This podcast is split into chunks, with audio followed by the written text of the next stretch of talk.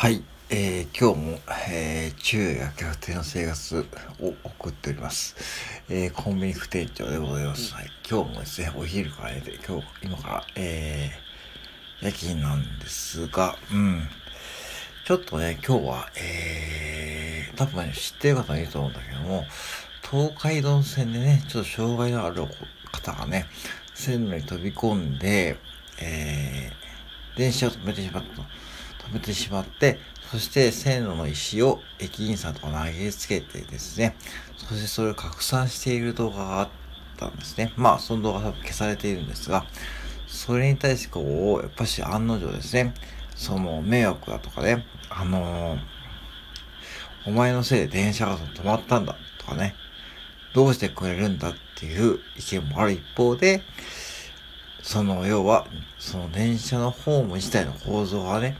悪いですよねと、そういう冷静な意見を言ってる方もいるんですよね。うん。で、僕の店はですね、実はそういう、こう、ちょっと障害のある方に被害が受けたことがあって、どういうことかというと、えー、店舗をですね、外に置いてある、置いてある灰皿ですね。あの、よくね、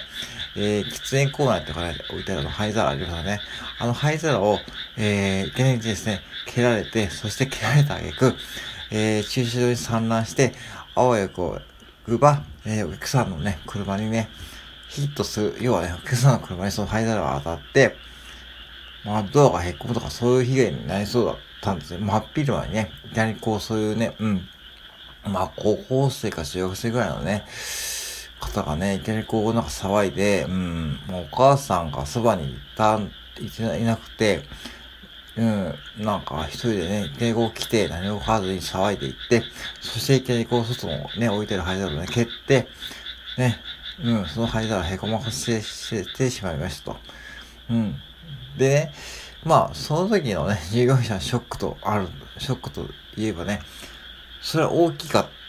たですし、ね、予測もつかないですよね。うん。だから、あのー、僕はね、このヘイトする側の気持ちもね、ちょっとわかるんですよ。うん。うん。だってやっぱし、だから結構ね、その、まあ、正論で言うと、人に迷惑をかけるとかね、そういうこう、なんか、よく最近、人に迷惑をかけてもね、いいよっていう配信もある一方で、やっぱしね、こういう当事者になってみると、なかなかね、と人間ってその場にいると、冷静に判断できないことってありますよね。うん。例えばね、うん、目の前で自分のお子さんが交通事故に遭ったとかさ、そういうこともあるだろうしさ、例えばそれが、ね、えー、酔っ払いを運転する車だったらさ、それはもちろんね、その当事者もそうだし、大炎上すると思うし、それと同じだと思って、なんかこう、障害があるから、精神的なことだから、なんかこう、ね、許されるってことではないと思っていて、とはいえ、その方々も人権があるんで、やっぱし守っていかなきゃいけないっていう意見もある一方で、やっぱし一応難しいですよね。うん。で、当店はどうしかというと、まあ単独での出入り禁止、まあその翌日お父さんが決めて、そしてちゃんと謝罪をしてもらって、まあ別にこうね、弁償とかも何もいいんだけども、とにかくその子を一人で来させないでくれというふうに、一応書状を書いてもらって、それでなん、なんとかね、えー、事なきを得たんだけども、万が一これがね、本当にこう人とかに当たっていて、ね、うん、本当にこう、車とかで物損とかね、本当に人身とかになっていたらね、怪我をしたとか言えばね、そういう話になっちゃうと、それこそね、そのお父さんお母さんは、うん、ね、大変ですよね。で、今回この電車ですからね、もうこれ多分損害賠償とか多分行くと思うんですよね。うん。まあ何かしらのね。うん。で、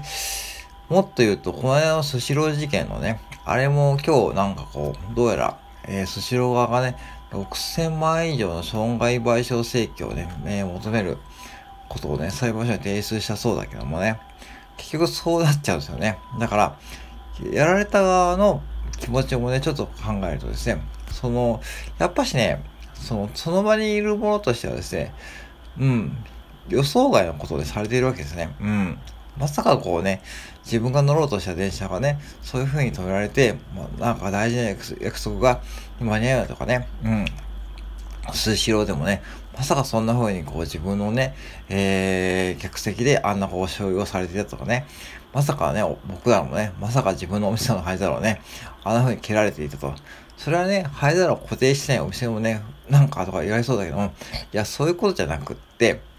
うん、もちろん固定するのは簡単だけども、うん、うん、そういうことじゃないですよ。そういうことじゃなくて、例えばそれ言ってた、言ったら、例えばスシローも醤油置いてあるのが悪いとかね、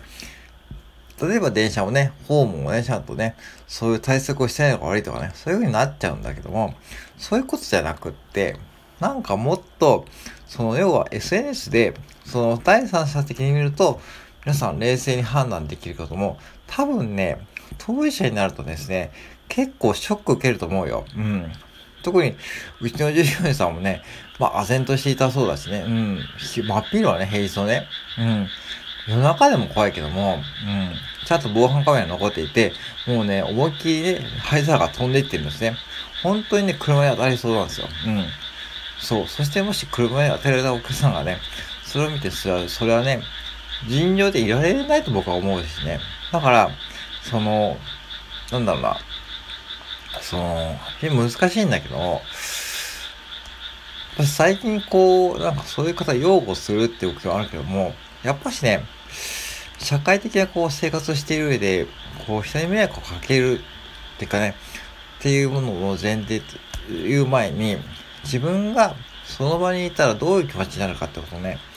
考えた方がいいなって思いますよね。うん。本当に。そう。だから、その、ツイッター上ではね、そういうふうにこう、冷静に意見できる方もね、多分ね、その場にいたらね、結構イラつくと思うよ。うん。人間だからね。うん。そしてその方にね、悪意を持つのもね、僕は当然だと思うし、そのヘイトする側の気持ちはね、結構今回は、僕は理解できる。うん。そう。別に擁護するわけじゃないけども、理解することできるし、もし僕がその場にいたらですね、やっぱり同じ気持ちになると思う。SNS に拡散はしないだろうけども、なんだ、何やってんだよ、あいつって感じでね。そう。そういう目で見ましたわね。うん。そしてなおその方が、ちょっと精神的にちょっと障害がある方だったら、なおさらやっぱりそういうふうにこう、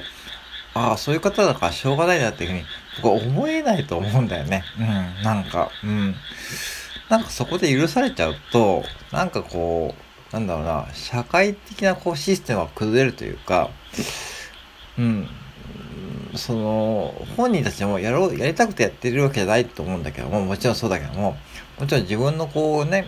気持ちとかね、